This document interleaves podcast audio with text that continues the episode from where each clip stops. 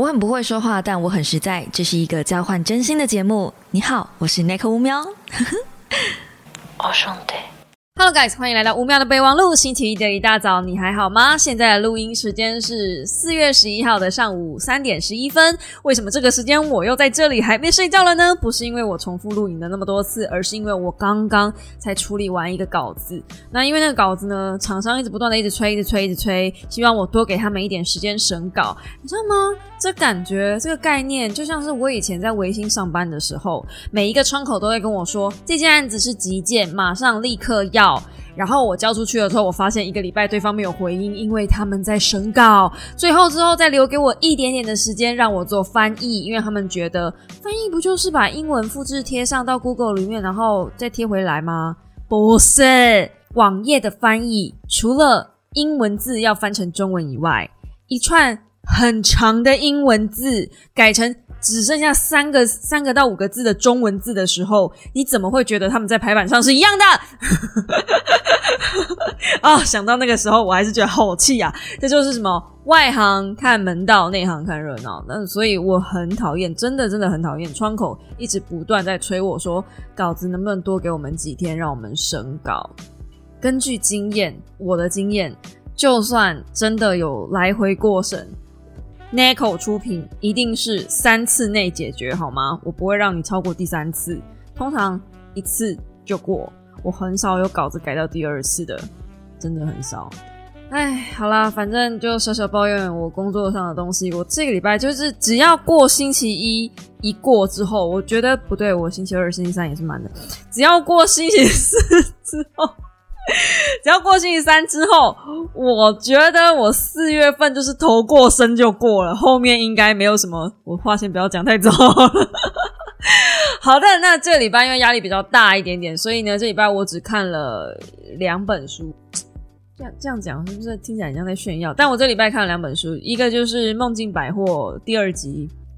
找回不再做梦的人，然后也已经说出影片，就是在剪辑中了。嗯，所以呢，大家这个礼拜四会看到这支影片，而且这礼拜二也还会有再一支说书，所以这礼拜二、这个礼拜四都有说书，意不意外？惊不惊喜？然后下个礼拜如果没有意外的话，我下礼拜会讲我们的未来。嗯，如果没有意外的话啦，那如果有意外，就再让我延一个星期。我觉得那本《我们的未来》是真的蛮值得一看的。我现在可以小小的跟大家就是讲一下故事，嗯，不是故事，就是那本书的大纲。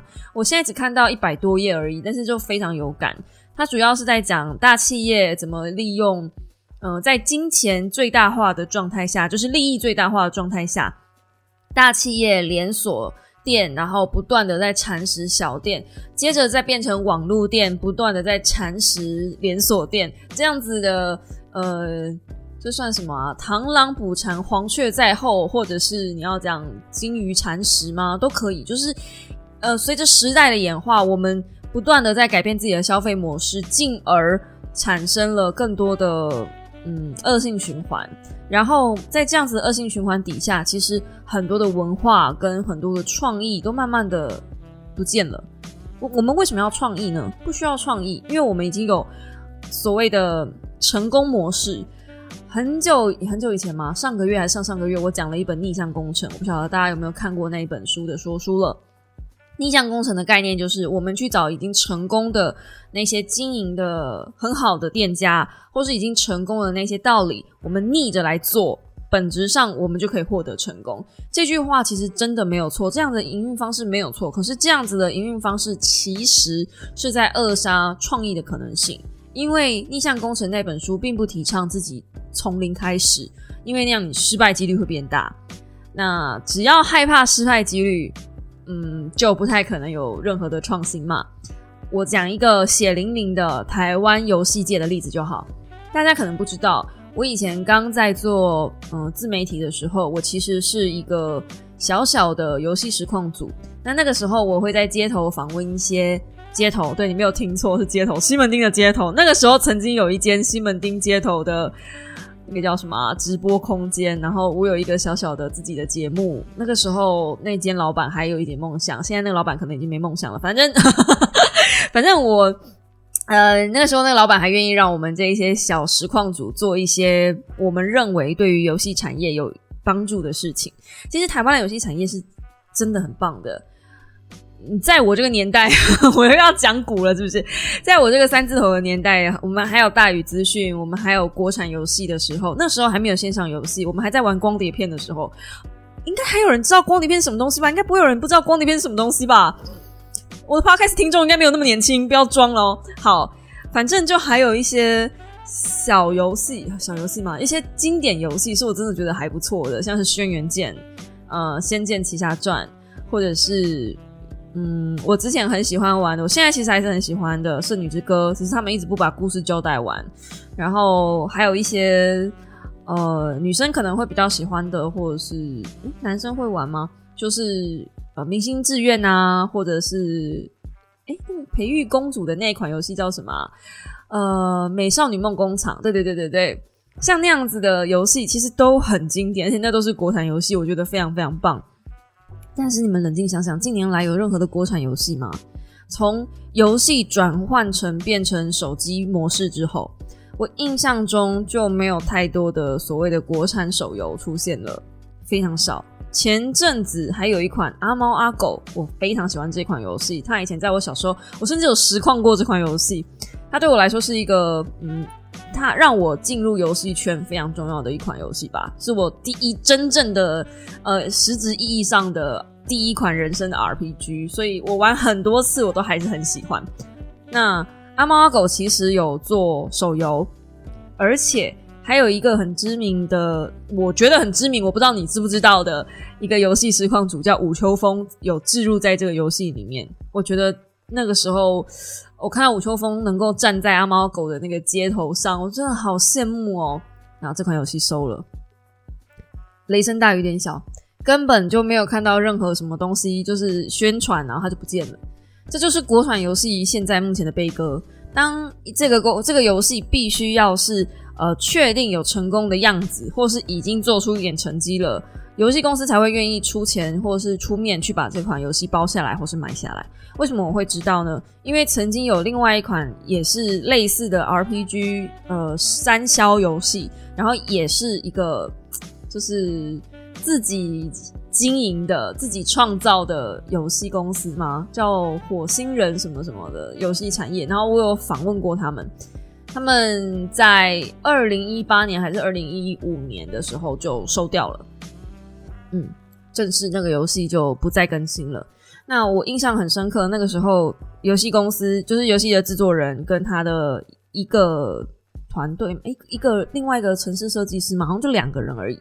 他们是砸身家在做那款游戏，然后他们曾经抱着那款游戏去接洽很多的游戏大公司，都没有公司愿意出钱去资助他们，所以他们才干脆拿身家出来做，自己做伺服器。自己找会师，然后自己去写故事剧情大纲，什么都自己来。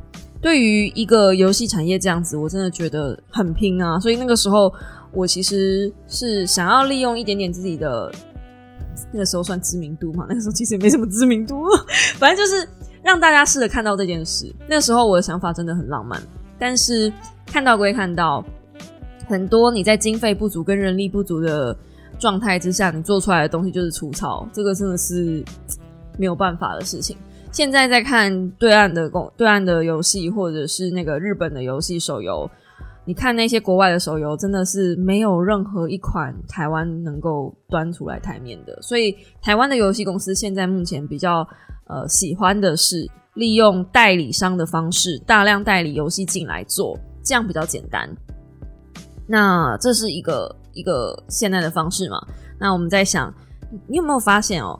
就是，嗯，台北的街头有很多日系的连锁店。你现在在台北逛，跟你在东京逛街，其实好像没有太大的差异。那些大的连锁店好像都在。我在讲一个，唐吉诃德也在台北开二分店了。我觉得唐吉诃德在台南开，在高雄开也是早晚的事情。当台湾一个这么小的岛国有四间以上的唐吉诃德的时候，你真的去日本还会逛唐吉诃德吗？我跟你说你会，因为这是习惯。这是很可怕的一件事情。那慢慢的小北百货就会被这种东西取代掉。也许会，也许不会，我不知道。但我看到的东西就是这个。那我们的未来在讲什么呢？就是在讲我们这一些应该要重视而不没有去重视的事情。当你发现的时候，已经来不及了的事情。当你把利益最大化，你把赚钱所有的东西都推到最极限的时候，尽可能的降低成本，尽可能的减低人力，尽可能的去复制成功的路线，而忘记了什么是最重要的事情的时候，很多很珍贵的事情就不见了。嗯，目前我看到一百多页，这是我现在的心得啦。当然，里面讲的东西都是美国的体制，比如说他举的例子可能是亚马逊。呃，就是 Amazon 嘛，然后还有呃 Subway 这种这种这种美式的连锁品牌，没有比较没有是像刚刚我用嗯唐吉诃德或者是我用游戏产业来举例，那个只是因为我的生活经验跟我的生命经验，呃，我知道有这一方面的故事，所以我在这边分享给大家。那书也还没看完，所以有个什么结论我也还不知道，因为它后面有一个便当理论，就是类似希望如果我们人类做得到这件事情的话，大家可以共荣。对，然后它其实是一个募资平台的资方，对，所以呢，也许这一件事情就是利益最大化这件事情，也许有一个解，嗯，但我自己是觉得有点难呐，那我们就试试看嘛，试试看嘛，听听人家怎么讲嘛，对不对？因为现在这个情况再继续下去，其实对年轻人、对劳方来说是很吃亏的，利益者不断的去压那。就我，我真的是很想留到说书里面再讲。我是不是这一次抛开始，我就把它讲完了？然后到时候东西就没得写。好，反正大家就先听我说说，因为现在这个就是没有整理过思绪啊。你们可以顺便想看一下，就是我平常在写书稿的时候就是这样子，一直在自言自语，然后看着我的稿子，然后就是把我脑袋里面想到的东西条列画出来。现在比较像是在我整理思绪的过程，就跟大家分享这样子。嗯，里面有讲到为什么我们十年来没有加薪。这件事，我们家的薪水都去哪里了？明明，嗯，劳，诶，不管是资方也好，劳方也好，创造的利益应该是逐渐、逐年攀升。台湾也是啊，我们的经济其实是越来越好的啊。台股从六六百多、六千多点我踏入的时候，八百多、八千多点我踏入的时候，到现在是一万七，哎，虽然是从一万八掉下来一万七，很多人在哀嚎什么一万六啥的，但是。好歹我们起步是从六千开始，哎，那中间这一万点是去哪里了，对不对？这中间至少要一万点的利润呢，去哪里了？那根据书上所说呢，其实这个利润的差距呢，就是被信用卡、被这些呃房贷、被各种贷款，其实就默默的吃掉了。当然，里面有更详细的说明，我。不要在我还没看懂的时候，就这边先跟大家说。但是我大概可以理解，就是那中间的差异，因为我们已经秉吃卯粮吃习惯了，所以我们也没有想过说为什么就是没有加薪。那还有一部分的，嗯，这个这个作者担忧的地方，是因为我们不再有创新，所以更明显的东西就是电影也没有所谓的呃新电影。其实现在的电影很多的剧本。都是从畅销小说，然后畅销影集下去改，或者是直接出续集续作。从漫威开始，DC 也跟上，那所有电影搞得跟连续剧都没什么两样。尤其是漫威，哈利波特也是啊，最近不就上了一个新的吗？那个邓布利多的那个，对啊，就就就是，就是当你一部电影应该要在电影的挑战，应该是在三个小时以内把一个故事讲精彩来。可是现在已经不是了，现在就是喜欢在这三个小时里面埋各种伏笔，然后我出下一集再来解释这个伏笔。诶，下一集还有更多的下一集来解释这个伏笔。你如果没看第一集，你如果没看第二集，你就跟不上我们这个话题聊第三集喽。就是这样，就是这样。所以，嗯，创新创意不再有需要。当创新创意不再有需要的时候，我们这些创作人。怎么能把创作人这三个字挂在自己身上呢？嗯，我再跟大家分享一件事情，是我这个周末遇上的，是昨天吧遇到的。我我有一点感动，又有点感慨，就是我跟那个。嗯，就是要卖水母的老板接洽。那很感谢黑羽介绍我他们家，我加入了那个群组，稍微看了一下大家的水母缸。我整天就在那个群组里面看大家聊天，然后聊得非常开心这样子。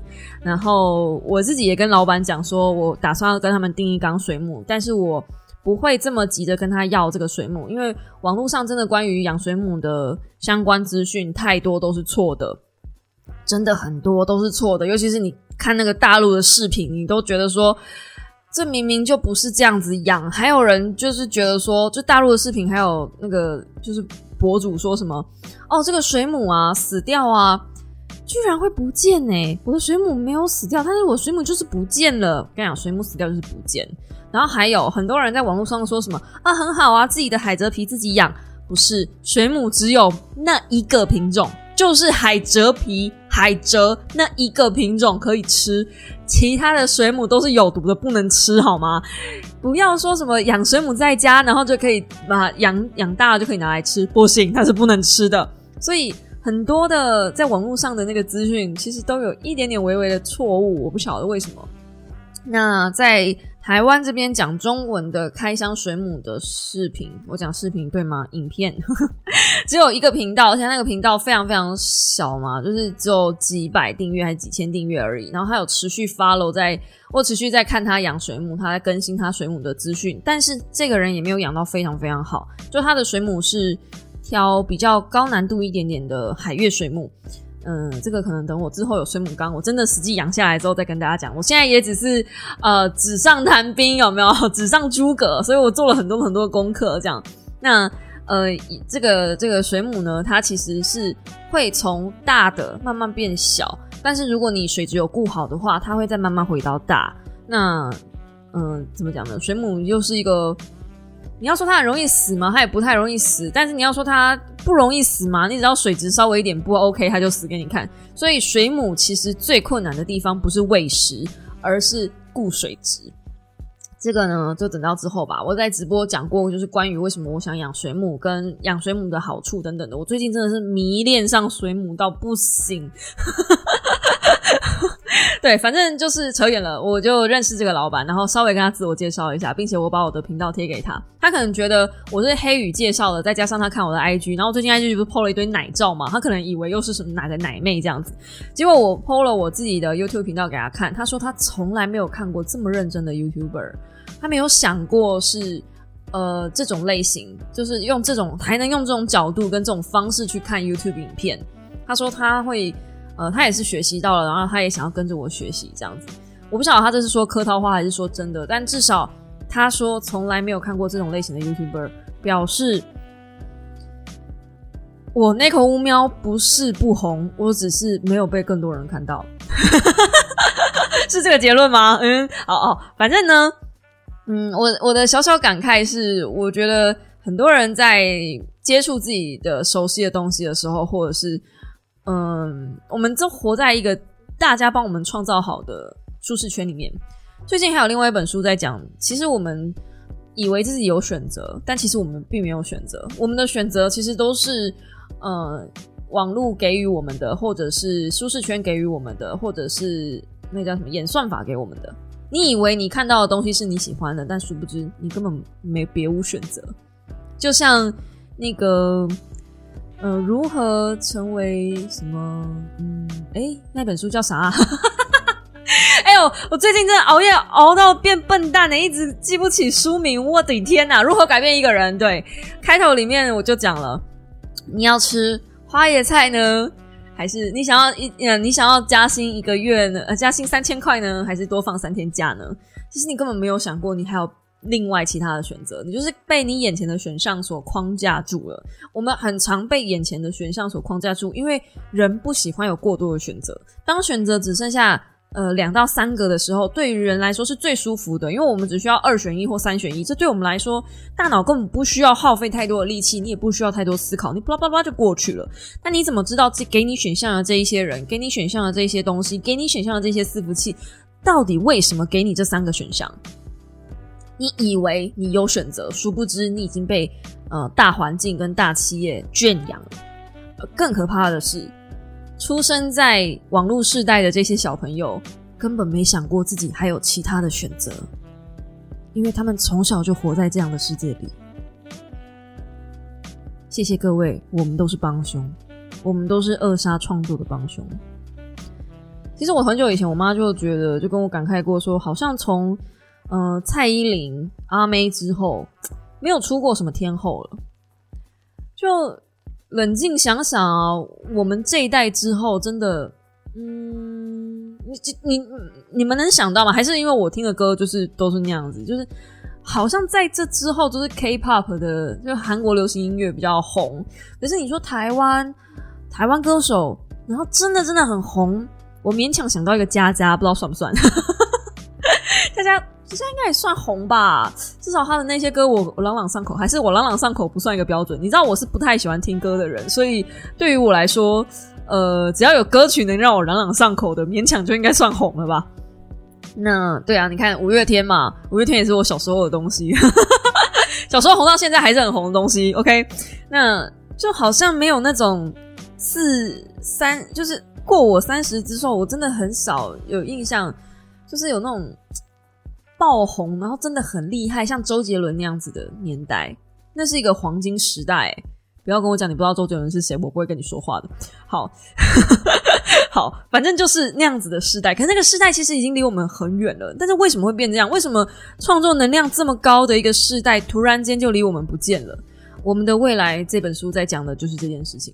那今天呢？我靠，我才讲稍稍说稍稍讲一下这本书，已经飙到二十几分钟了。真的是有够爱废话的一个人。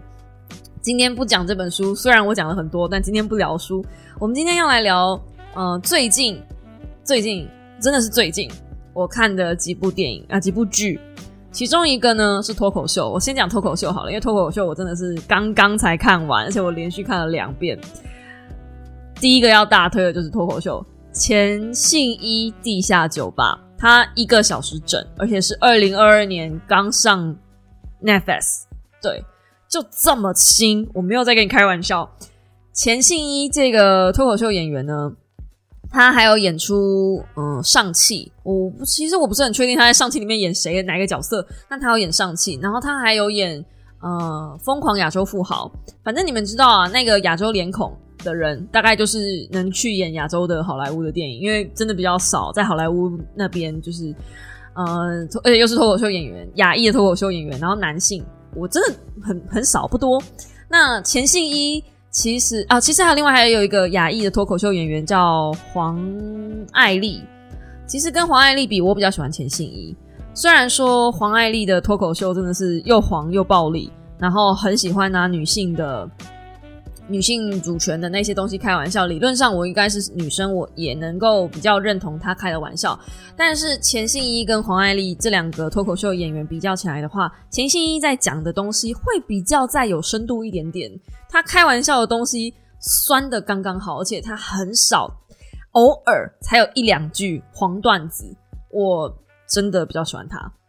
那喜欢那他其实除了这个地下酒吧是二零二二年新上的以外，他还有另外一部。我其实一开始是我记得我好像在好像有推荐过他了，就他上一部脱口秀非常让我印象非常深刻，就是他在讲文化的关系，因为他自己是移民，亚裔移民，所以他为了移民这件事情，然后为了要吻合亚洲的结婚习惯，那他偏偏他老婆娶的，呃，他老婆是澳洲人，他老婆也是亚裔。他老婆是亚裔澳洲移民，然后他自己是马来西亚澳洲移民，可是他们在纽约就是结婚，所以他必须要在三个地方结婚，因为他要让他的老婆，嗯，还有他老婆的爸妈开心，还有让他自己的爸妈开心，所以他同时间短时间内就是要举连续举办三场婚礼。你可以看到他用毫无笑容的表情告诉你说：“这是我史上过的最幸福的一天。”然后你那那个那个讽刺程度之高啊！是从肢体动作到表演到整个人的脸，然后到那个台词都有，这已经这这才是我心中的脱口秀演员。OK，I say it，he he is my favorite。然后反正就是地下酒吧这件事情，这个这个剧呢，他在评论的是，嗯，最近的那个呃那个叫什么新冠肺炎的事情。然后，因为新冠肺炎的关系，很多人都在网络上评论嘛。我不知道你们知不知道，有一大票人在美国是主张根本没有新冠肺炎这种事情，这是美国的，就是政府的阴谋论。大家直接要我们去打疫苗，要植要植入一些什么东西，这样很多的美国的那些 podcaster 或者是一些 blogger 都会写这些东西，然后阴谋论对。然后他就觉得说，他就这些人就一直在主张，就说你要拿证据给我们看，你要呃证明说真的有这个病毒，我们才要去打这个疫苗。匪夷所思吧？谢川普。那反正呢，反正呢，呃，他一开头就说去你的部部落客这样，去你的呃那个 podcaster 这样子。他就为什么这一些大学教授，这一些有拿到学位的人，需要跟你们这一些被当掉，然后根本学历都不好的人去解释？他就算真的拿了证据给你看，你也看不懂啊！就是。蛋白质的化学结链呢，就是一大堆 A B C D E F G，然后连在一起啊。然后你看着那东西，你还会嘲笑说：“哈，就这个，这个你跟我讲证据，这是什么狗屁东西？”可是你殊不知，你是在嘲笑一个拥有高学历智商的人。他就觉得应该让人家去做对的事情，让专业去发挥，不应该去，你懂的，就是不要秀自己下限。那后来我还有就是看到最后，我很喜欢他后面的一段话。就是很多的网络酸民，其实就是自己毫无作为，却在批评别人的作品。我好喜欢这段话哦。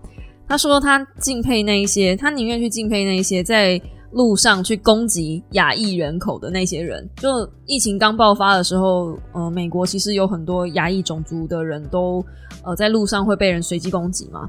那他就说他他愿意去尊重那样的人，他对那种人敬佩。因为他觉得这些人的生活不 OK，至少他们站起来去真的做了一点什么事情，去改变他自己的生活，即便那是一个发现。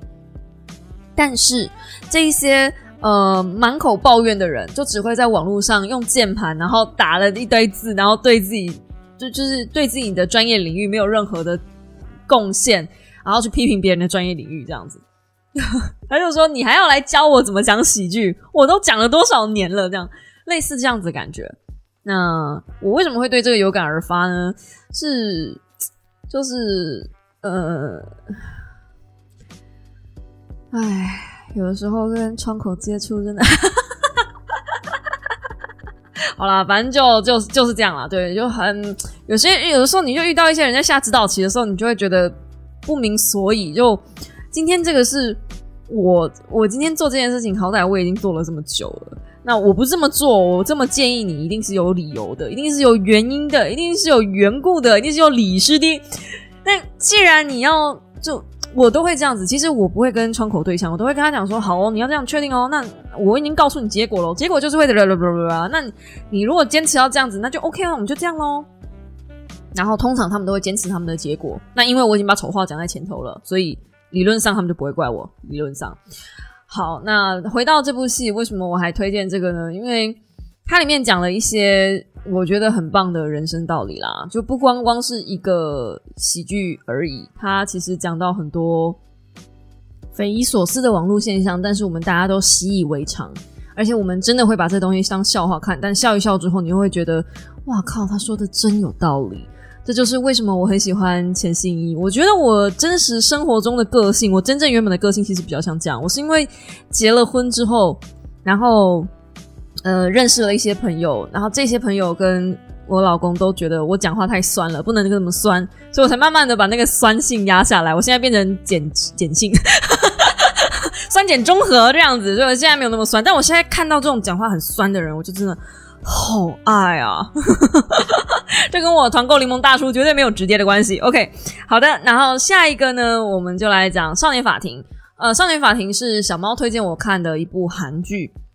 那时候小猫推荐我看《少年法庭》的时候，其实我蛮意外的，因为讲实在话，那个女主角并不是我的菜，可是她真的好耐看，我越看越喜欢她。我因为她。呃，看了《少年法庭》之后，我又再去看了另外一部，也是他演的，叫做《富豪辩护人》。但是《富豪辩护人》，我觉得就单纯是一部，呃，我们后面再讲好了。我觉得他比较没有《少年法庭》那样子让我震撼到。那《少年法庭》他让我想到的是，我以前在面对那一些就是明知道犯错了的青少年，唉，这个又要讲古了。反正就是呢。曾经我有去联络，都接洽到，就是真的去偷盗我账号的那几个青少年，甚至我有联络到他们的家长，然后他们的呃兄长，就是哥哥之类的。那这些人其实都是一开始都是保持着一些比较嗯，对不起啊，等等的，但是找一堆很多借口，比如说，呃，因为我是单亲啊，因为我真的很羡慕你的账号啊，因为我觉得你真的很强啊，等等的，反正就是一些狗屁叨叨的东西，你都觉得那些理由根本就不是理由，为什么你有那些理由就可以拿来伤害我？诸如此类的话。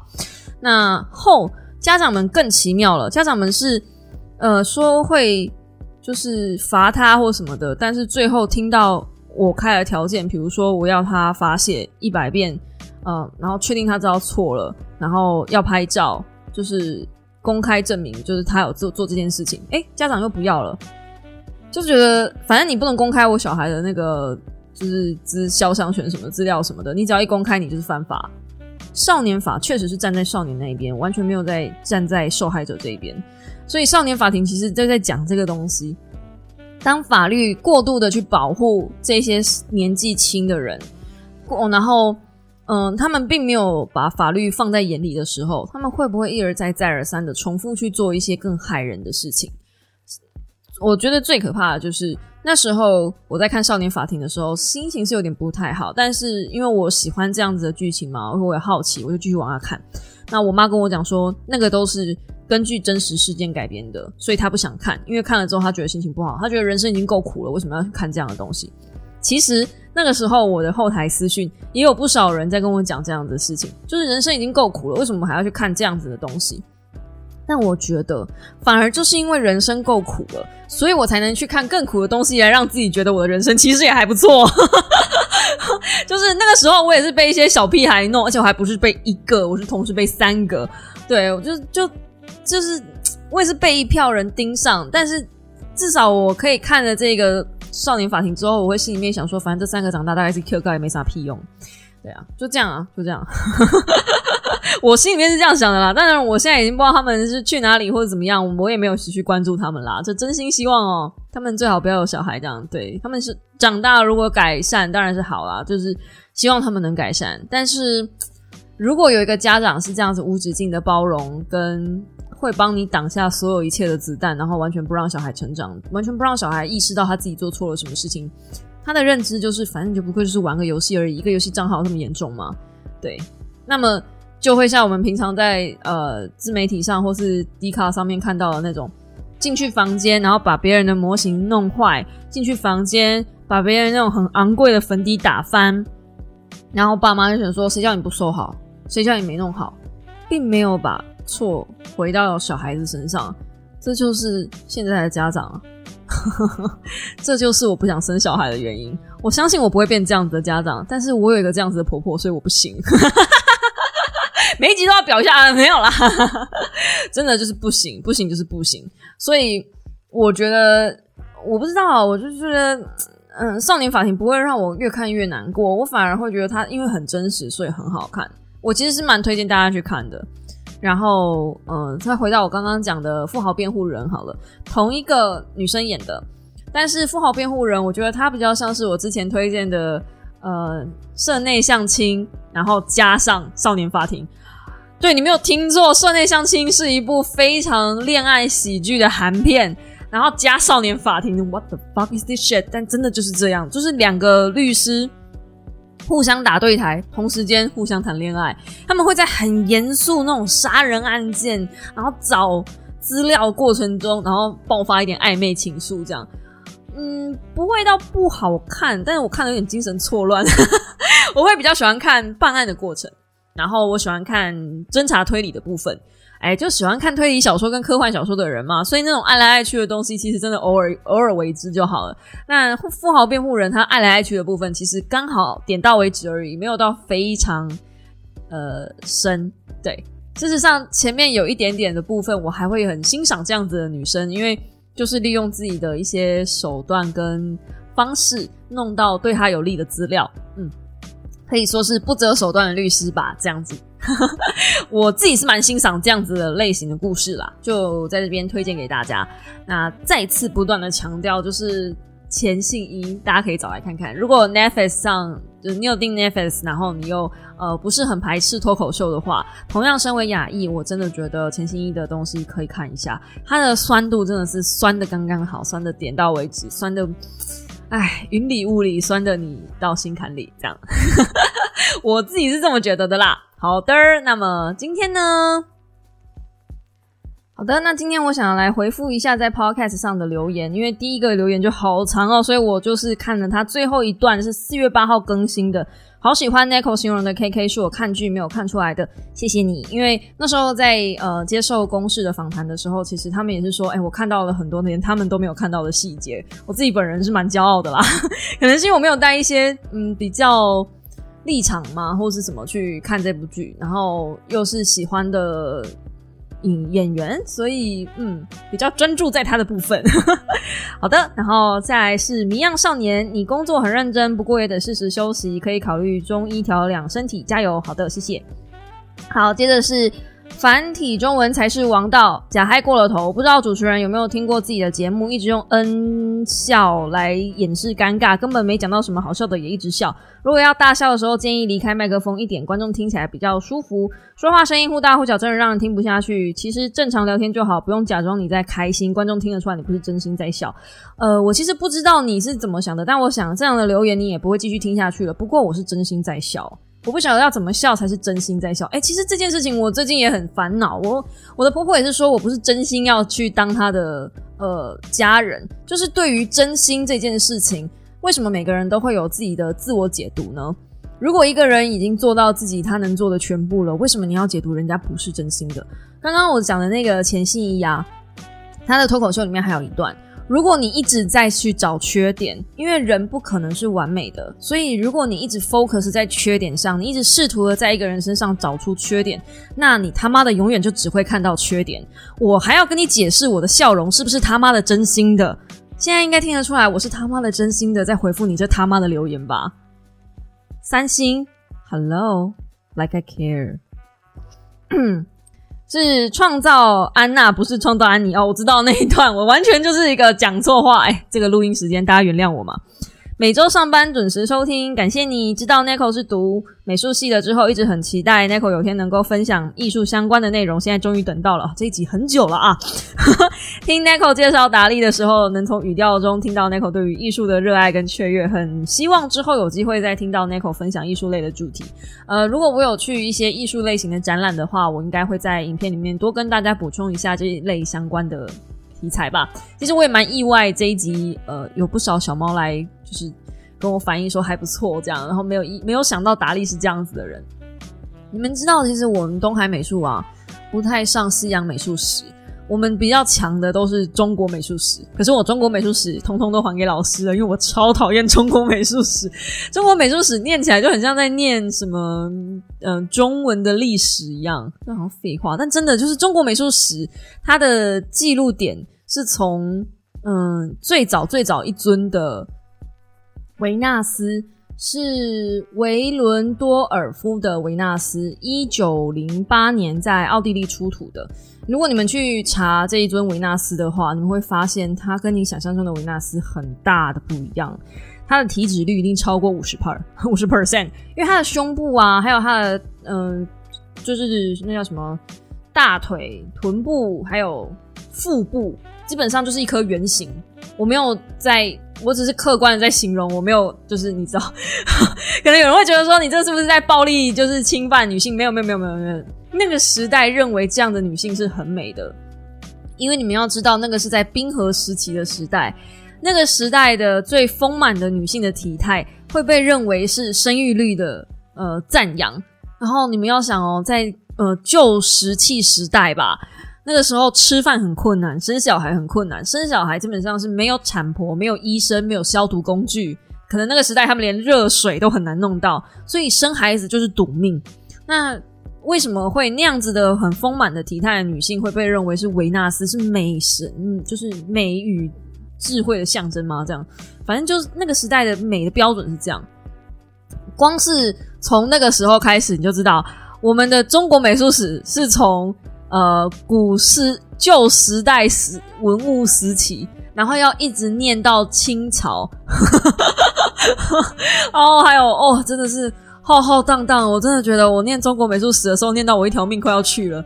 但是西洋美术史就不一样，因为我们西洋美术史是二年级才开始上的，然后只有二年级一个学期，嗯，没有听错，就只有二年级一个学期，而且我上下学期还不同老师。我印象中还要一个学期换两个老师的，我都不知道为什么这些老师就是待不下来，我不知道为什么。但反正因为一直换老师的关系，所以我们的课程也衔接不上，老师也上的很随便。所以我对于西洋美术史这个东西，哎，西洋美术那时候我还记得好像是 open book 吧，考试很不在乎，老师只在乎你有没有办法把这个画的年份背起来，然后考试就考画的年份，还有画的作者跟画的名称。我。真的觉得哦，美术系用这种填鸭式教育真的很优秀诶。为什么你要去考一些，就是你上课已经可以直接在网络上 Google 找到的资讯呢？那些资讯真的不重要，真的不重要诶。我真的觉得，如果今天我是美术老师的话，我要考的东西一定是一定是什么？大家的思想对于这些作品的想法，然后我上课讲到这个这个艺术家的一些创作理念，这个作品的创作理念是什么？这个作品是几年？谁写的？谁画的？谁画的？好像有点重要，但几年作品名称是什么？真的还好，我不会说不重要，但真的还好。就它是一个，我我我自己认为啦，可以找到的资讯，那个都是资料，然后可以内化变成自己能够转换讲出来的东西，那个才叫做知识。那学校教给我们的不应该是资料。我那样的话，我去 Google 就好了。我真我真的再说一次，大学真的一点没什么屁用。好啊，必须要说啊，我因为 Nico 看了 Nico 的介绍，看了很多本小说，现在还是会看看 Nico 介绍的小说。沉寂一阵子不看书了，最近买了阅读器，有重燃小说的魂，开始追 Nico 介绍过有什么小说。嗯，加油，小鹅支持你哦，谢谢谢谢。然后。Nico 说的 Mac 推荐的推荐品踩雷，是因为你们不一样，年纪不一样吧？我觉得有可能是因为我们年纪不一样，然后更大的可能是因为他用的保养品真的很多，然后他照三餐在保养的，再加上人家的就是生活环境啊、肤质啊什么的，哎，那个王美的皮肤真的是，你不能讲王美啊，就是那种。美妆部落客、美妆博主的皮肤真的不是一般人的皮肤，所以他们在讲的时候，他们的介绍跟他们的评价用语的时候，都是以一个很高标的水准在评论这个东西。我认识的美妆部落客，我认识的王美，没有一个会熬夜像我都熬到这么晚的，真的没有人。真的没有人，因为他们最在乎的东西就是他们的肤况。如果肤况一差，基本上就是他们吃饭的工具少了。这感觉就像是我拍片的东西，或者我的阅读器，或者我的书泡水了，意思是一样的。所以，呃，我认识的他们其实维持的作息都很好。那在这样子的绝对的状态下的话，其实我觉得我们用到的东西会有不同的反应，也应该啦，也应该啦，因为我真的不是那么好的，就是做作息习惯这样，嗯。谢谢你陪伴我一个人，壁画公主。嗯，谢谢乌喵，感谢你的 podcast，让一个人生活的我下了班好像有一个朋友陪伴。不管你觉得你是不是很成功或是很了不起，我想说的是，谢谢你的陪伴。每一个听众，不管他们在什么样的情绪的时候，看见你的节目都会有所收获。谢谢你，谢谢的，谢谢你的。然后呵呵 感谢每个礼拜都会啊最爱听 Nico 的 Podcast，感谢 Nico 都会回应我的问题，每个礼拜必听 Nico 加油啊！这个礼拜没有 IG 的问答，是因为我已经在 IG 上回答完大家了。OK，好的。然后香水那集，哈哈，千年老木 Nico 好会介绍香水，声音好好听，谢谢你。然后再来是芝芝女粉丝。谢谢你推荐的书，因为世代不同，所以看的角度也不一样，有让我拓宽视野的感觉。真的希望你好好休息。By the way，橘猫真的好可爱，橘猫真的好可爱哟！跟你们说，这个礼拜的说书会有橘猫的相关介绍哦。橘猫真的好可爱哟，好可爱哟。好的，那下面呢？接着下来，下面就是呃，二零二零二一的留言了，我就。不回复了啊！我真的累积了蛮多东西没有回复的，但是这些留言我都有看，我真的都有看，真的都有看。嗯，那在这边小小跟大家讲一下，就是我跟囧星人其实有另外再开一个节目，在他那边的频道叫做文字狱。以后其实我有想过要把书的相关的内容就挪到他那边去做，不过因为他那边的规划目前是一集三十分钟，所以不太可能讲的太深入。那我原本是以为啦，跟他合作之后，我就可以不用更新 podcast 了。就说哎，以后我这个 Podcast 啊，是不是就是全部挪到他那儿去？哎，我这就不用更新了。我们到一百集，咱们就收摊，是不是？这样挺好的。结果呢，哎，不是，呃，事情不如我这么想，就都毕竟是在人家家，我自己能讲话比较没那么自由，这样。而且剪辑不是我嘛，剪辑是他嘛，所以可能有些我想讲的话到他那边去被剪掉了，不一定。那大概这样子的话，我在想一百集之后呢，我们来定个调好吗？就是我想把 Podcaster 跟为什么我一直讲 Podcaster？我想把 Podcaster 跟呃 YouTube 那边就是做一个分开。以后呢，Podcast 这边我可能就会做剧的分享。你们应该没有办法想象我一个礼拜看多少的剧。其实我看剧的速度跟看书的速度是看剧的速度比较快，因为我看剧都开一点五倍。如果他今天出两倍的功能，我一定开两倍看，没有问题。然后看剧又多又就是来者不拒这样子，来者不拒。哎，我觉得这是我们下一个可以当下一个题目哦。这样，可是一百集之后我就。有点想要把这个 podcast 定调起来，就是以后我们大家就来聊剧、聊电影。因为其实我没有绝对就是一定要嗯看书啊，一个说书人告诉大家绝对没有一定要看书，没有。其实就像我前面在讲我们的未来一样，我觉得创作这个东西真的慢慢的在被稀释。那创作其实不包含是文字创作、呃艺术创作、电影创作、音乐创作这些东西都是创作。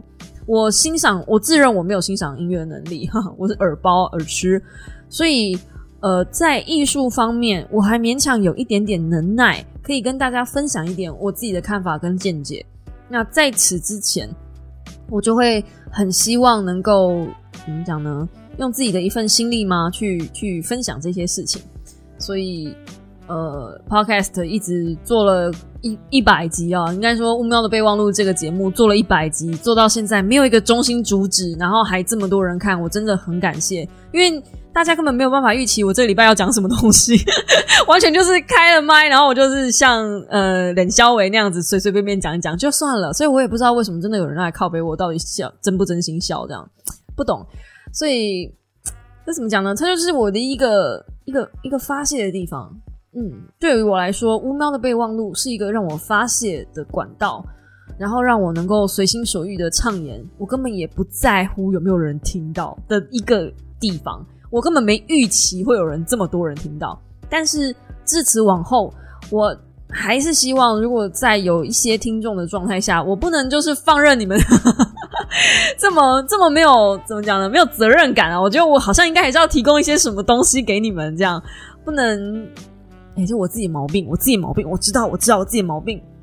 所以一百集之后，我们把乌喵的备忘录就稍微改个名字，可能叫乌喵备忘录二点零，或者是我不知道。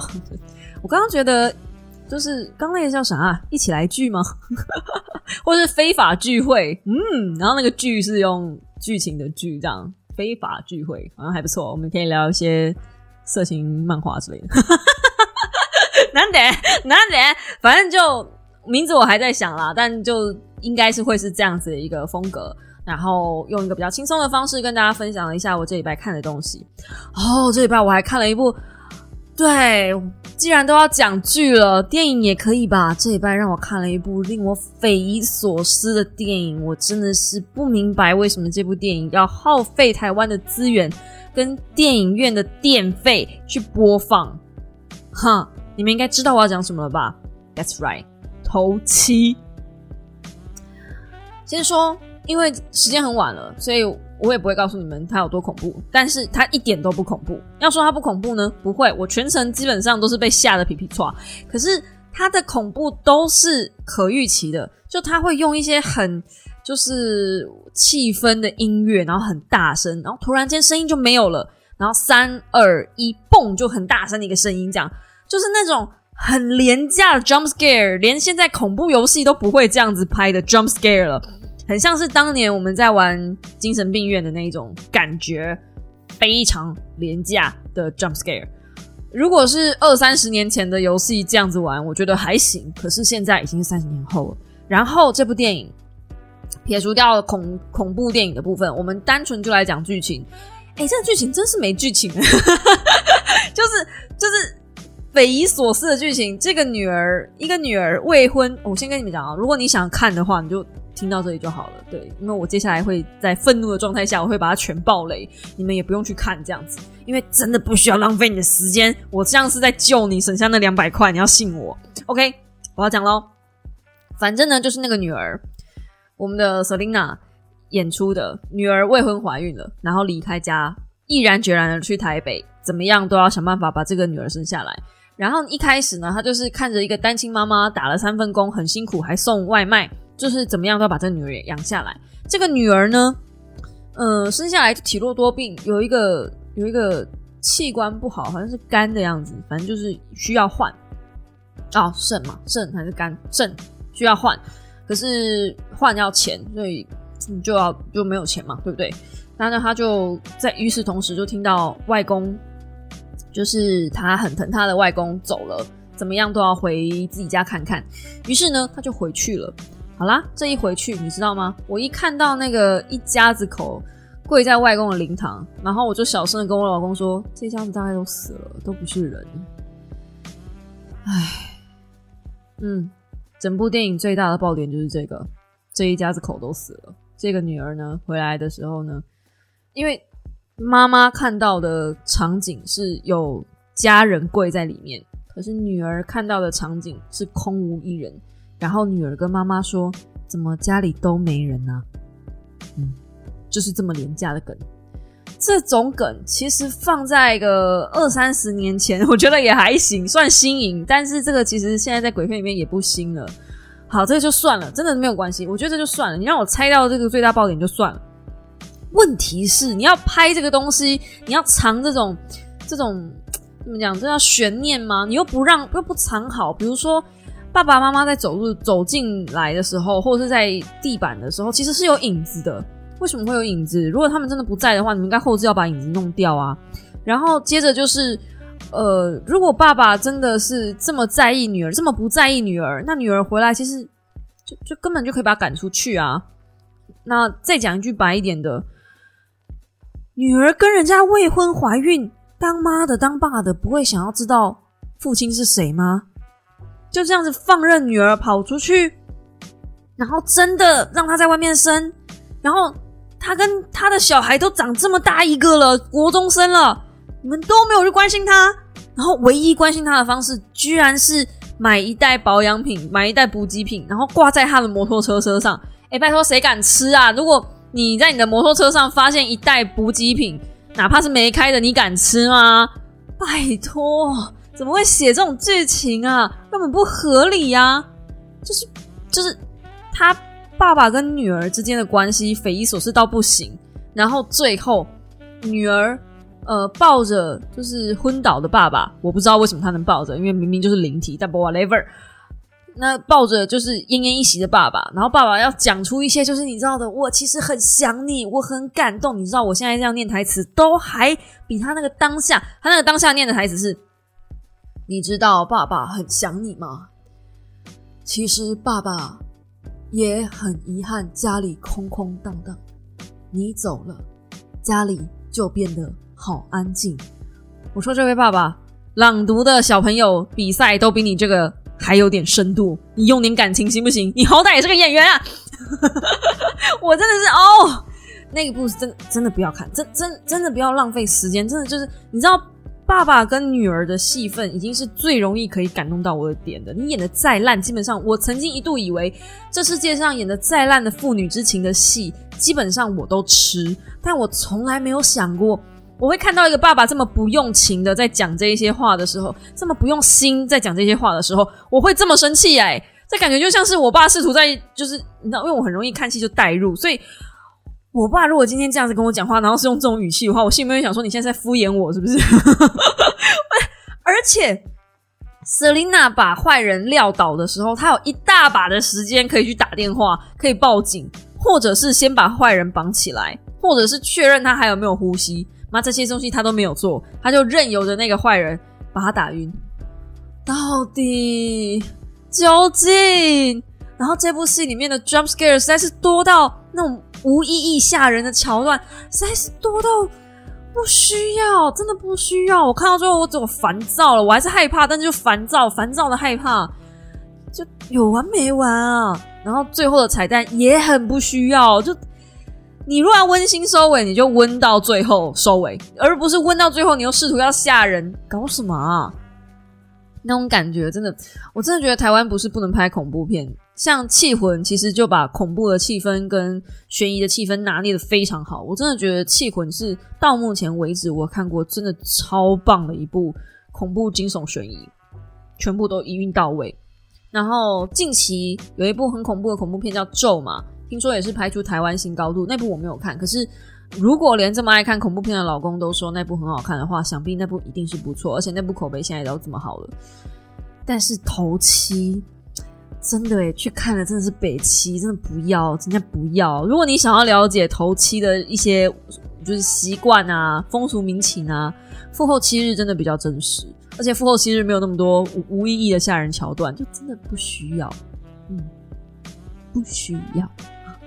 这这部片商真的也不需要推出这个，然后更扯的是，头七还两千万票房了，两千难得，是不是因为它真的太难看了，所以大家就是想要买票进去看它到底有多难看？我觉得应该是这个，大概这个心态吧，就是去看去看头七的人，不要好不好？不要，你的生命有更棒的地方可以浪费这两个小时。我跟你说真的，你去看一本没有营养的杂志，都比你去看头七来的好。我说真的，你去撸一发，你得到的快乐都比你在头七里面得到的娱乐来的多。我认真。好了，所以今天就在这个小小的避雷的状态下，我们也差不多录了快一个小时了。而且这支我不打算剪了，我就直接这样上。对不起啊，对不起啊，不真心的笑啊，对不起啊，忽大忽小的声音，对不起啊，这就是我的一个。很随意的日记发泄的地方，因为我也没有认真，就说真的，我也没有太多心力在经营这个。我经营 podcast 其实很佛系，我连宣传都懒得宣传。我真的不知道这我这这位仁兄怎么找到我的 podcast。I don't know, but it's just for fun. Leave me alone, OK？我真正的功夫是花在我的 YouTube 频道，所以如果你真的想要了解我的话，欢迎你到我的 YouTube 频道去追踪我跟 follow 我的 IG。我认真，就这样。今天的 p 开始到这边告一个段落啦，祝大家有愉快的一周，嗯，大家早安，拜拜。